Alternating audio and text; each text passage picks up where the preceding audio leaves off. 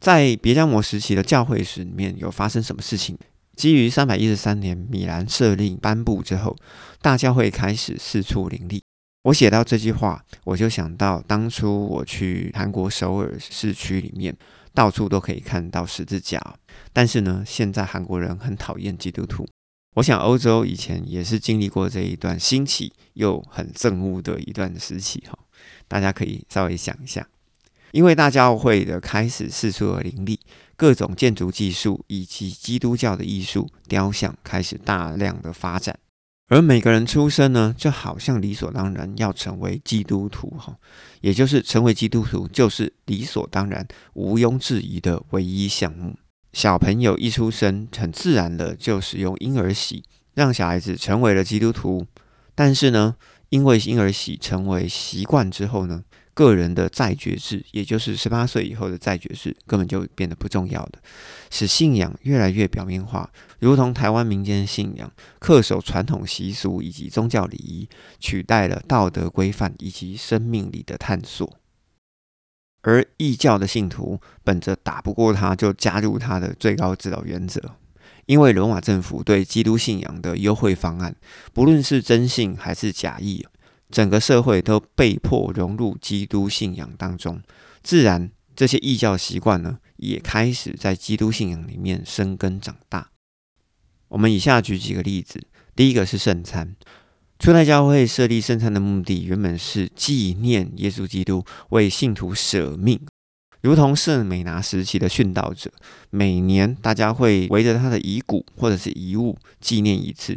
但是在异教元素加入之后，渐渐的开始仪式化、献祭化。他们认为圣餐是一种可以让神的灵喜悦的一种仪式，于是教会要举行圣餐，为了就是要把耶稣再一次的献在祭坛上。这种想法其实就是次美拿时期的异教徒要杀基督徒作为血祭的想法是一模一样的。第二点，十二月二十五号的圣诞节。把属于异教太阳的生日定为基督耶稣的生日。教皇奥利一世曾经在五世纪中期，曾经斥责那些先向太阳朝拜才进圣彼得大教堂的信徒，就是信仰的新因。虽然今天我们已经不拜太阳了，还是有许多基督徒在过圣诞节，你说是吧？第三点，圣母玛利亚以及圣徒还有殉道者的崇拜。在使徒行传第十九章记录，因为保罗在亚细亚传福音实在是太给力了，就影响到农业社会中的主流，也就是母神，也就是多产的文化。保罗因为雅迪米女神的骚乱而离开了以弗所。根据考古资料，在西元前三百二十三年，因为大火重建的以弗所亚迪尼女神庙有多大呢？长度有四百二十五英尺，也就差不多是一百二十九点五公尺，哈，差不多一百三十公尺。宽度有两百三十英尺，也就是差不多七十公尺。有一百二十六根高度六十英尺的大理石柱，这个大理石柱呢是十八点二公尺，差不多是现在楼房的六层楼高。我们可以稍微想一下，世足赛刚结束嘛，我们以足球场为范本。现代标准的足球场长度一百公尺，宽度六十米。雅迪米女神庙比现代的足球场还要大。如果今天我们还能看到雅迪米女神庙，它是希腊卫城的四倍规模。可以想象，以弗所是所有城市中的重中之重，而当中的神庙更是人人所参拜的一间神庙。然而，在希腊以及罗马神话当中，生育女神的代表分别是雅典娜。跟雅迪米女神，在西元三百一十三年米兰设令的强势基督教信仰之下，他们也不得不低头。而异教遵循着打不过他就加入他的指导原则，有许多的异教徒就加入了基督教的信仰，自然就把异教的文化给带进来了。原本习惯崇拜埃及伊西斯、希腊的戴安娜。或者是以弗所的雅典米女神的信徒啊，他们都没有多产的女神，也就是母神可以崇拜了。这该怎么办呢？正好耶稣的妈妈玛利亚由约翰善终，最后葬在以弗所，等待约翰跟教师全部都死了以后，现在这个时期就是无人人管啊。使得信众登高一呼，称玛利亚为上帝之母、伟大的童女。之后呢，玛利亚又成为普世之母。我相信这顶帽子放上去之后，在当时没有人有胆可以把它拿下来。而在这个时期里面，接续的士美拿时期对殉道者的遗物以及遗骨的崇拜，有许多的信徒开始在殉道者的坟墓上建造教会。我们在这边可以举个例。例如，罗马的圣彼得大教堂，其实原本是彼得的坟墓。这样子，我们就可以理解，有许多的教堂都是建立在圣徒或者是殉道者的坟墓之上。在当时，甚至出现争夺临死的修士，或者是准备要死掉的这些殉道者的躯体的争斗，看起来是非常荒谬的事情。有许多的信徒也因为异教的庙宇荒废了，就把异教的庙宇改成了教堂，把圣徒或者是殉道者取代异教的神明，把他们供在庙宇改成的教堂里面，保佑信徒可以出入平安，并能够医治、生产顺利，并且希望他们能够预知未来。教会虽然没有教导信徒要敬拜圣徒或者是圣母，只是说圣徒跟圣母的地位特殊啊，能够听取信徒的祷告，并且把祷告呈给上帝。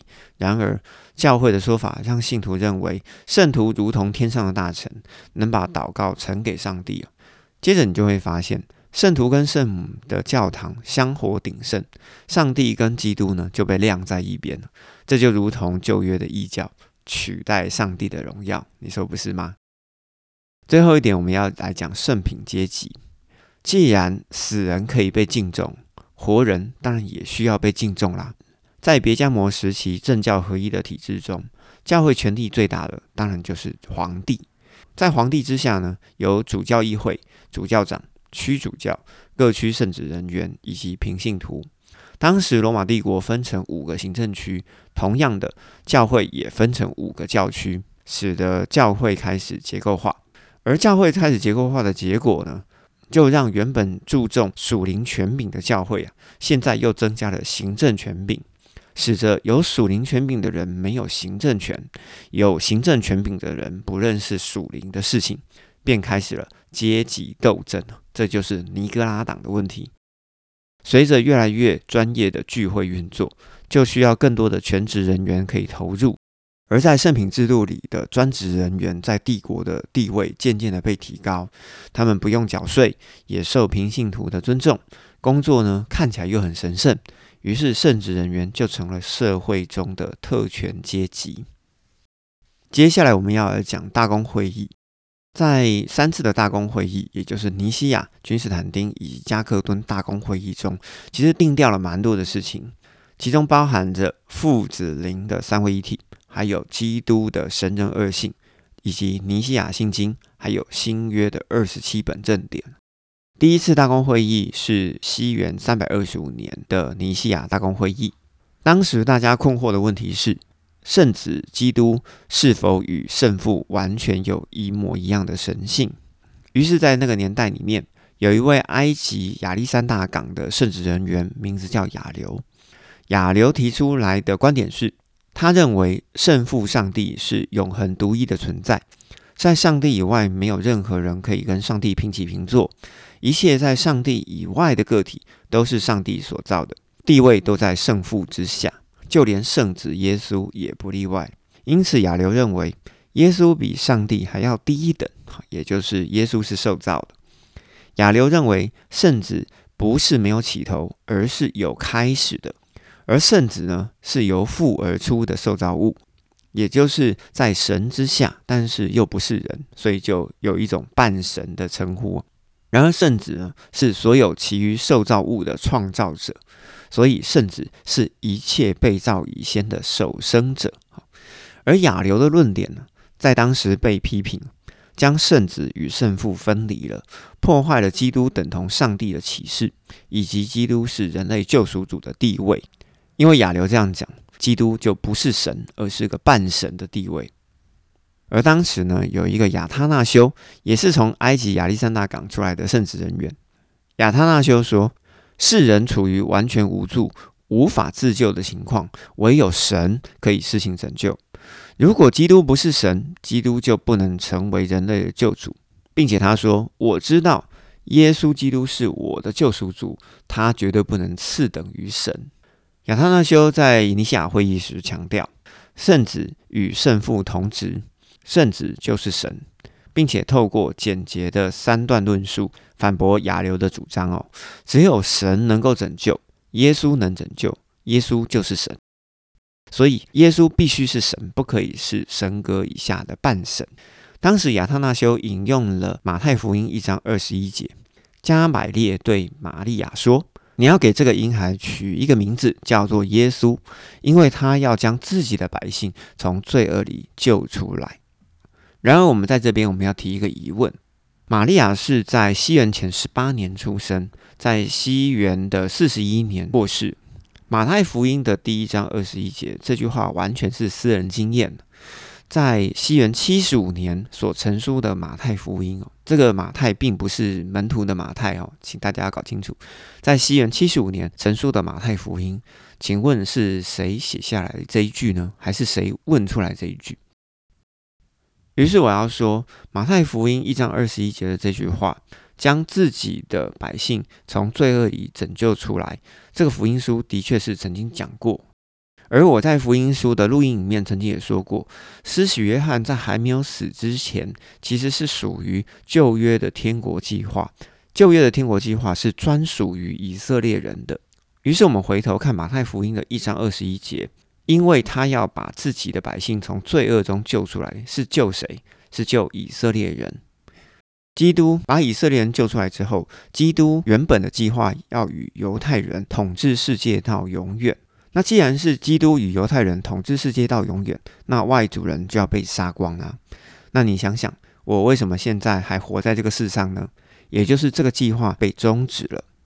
于是我们从福音书里面，我们也知道，在先知与基督，先知就是指施洗约翰哈，在先知与基督双双被杀之后，耶稣开启了新约计划。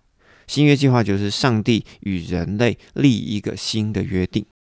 而当时的亚他那修是不是解读耶稣要把旧约加新约的选民，通通由罪恶中救出来呢？记得我们在第一百一十一集曾经讲过，何西阿书第六章有说，上帝要击打以色列两天，第三天后要医治以色列。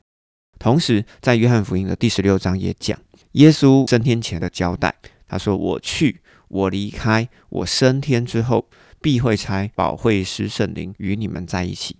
我想请问，在新约有能力救我们的是耶稣还是圣灵呢？耶稣在旧约和新约想救的是同一批人吗？大家可以想一想啊。接着我们回到教会史里面，尼西亚会议当中，亚流跟亚他那修辩论的结果，会议选择了亚他那修。使得亚流的论点被判为异端，并且取消了教席，也因着会议支持亚他那修的论点，使三位一体的教义在会议当中奠定的基础，并且在三百六十七年，亚他那修列出了新约二十七卷正典的目录，也着手以文字定义会议的声明，也定义了基督位格的教义，啊，成为全体教会信仰的基础。然而，这个声明在经过几次的开会修正之后，成为尼西亚信经。但是，教会是经过了六十到七十年的挣扎，教会才完全接纳这个决议。于是，我们来看一下尼西亚信经的内容是什么：耶稣基督圣而神者，为父所生，并非所造，与父同职。这就是在尼西亚会议最后所结论出来的尼西亚信经。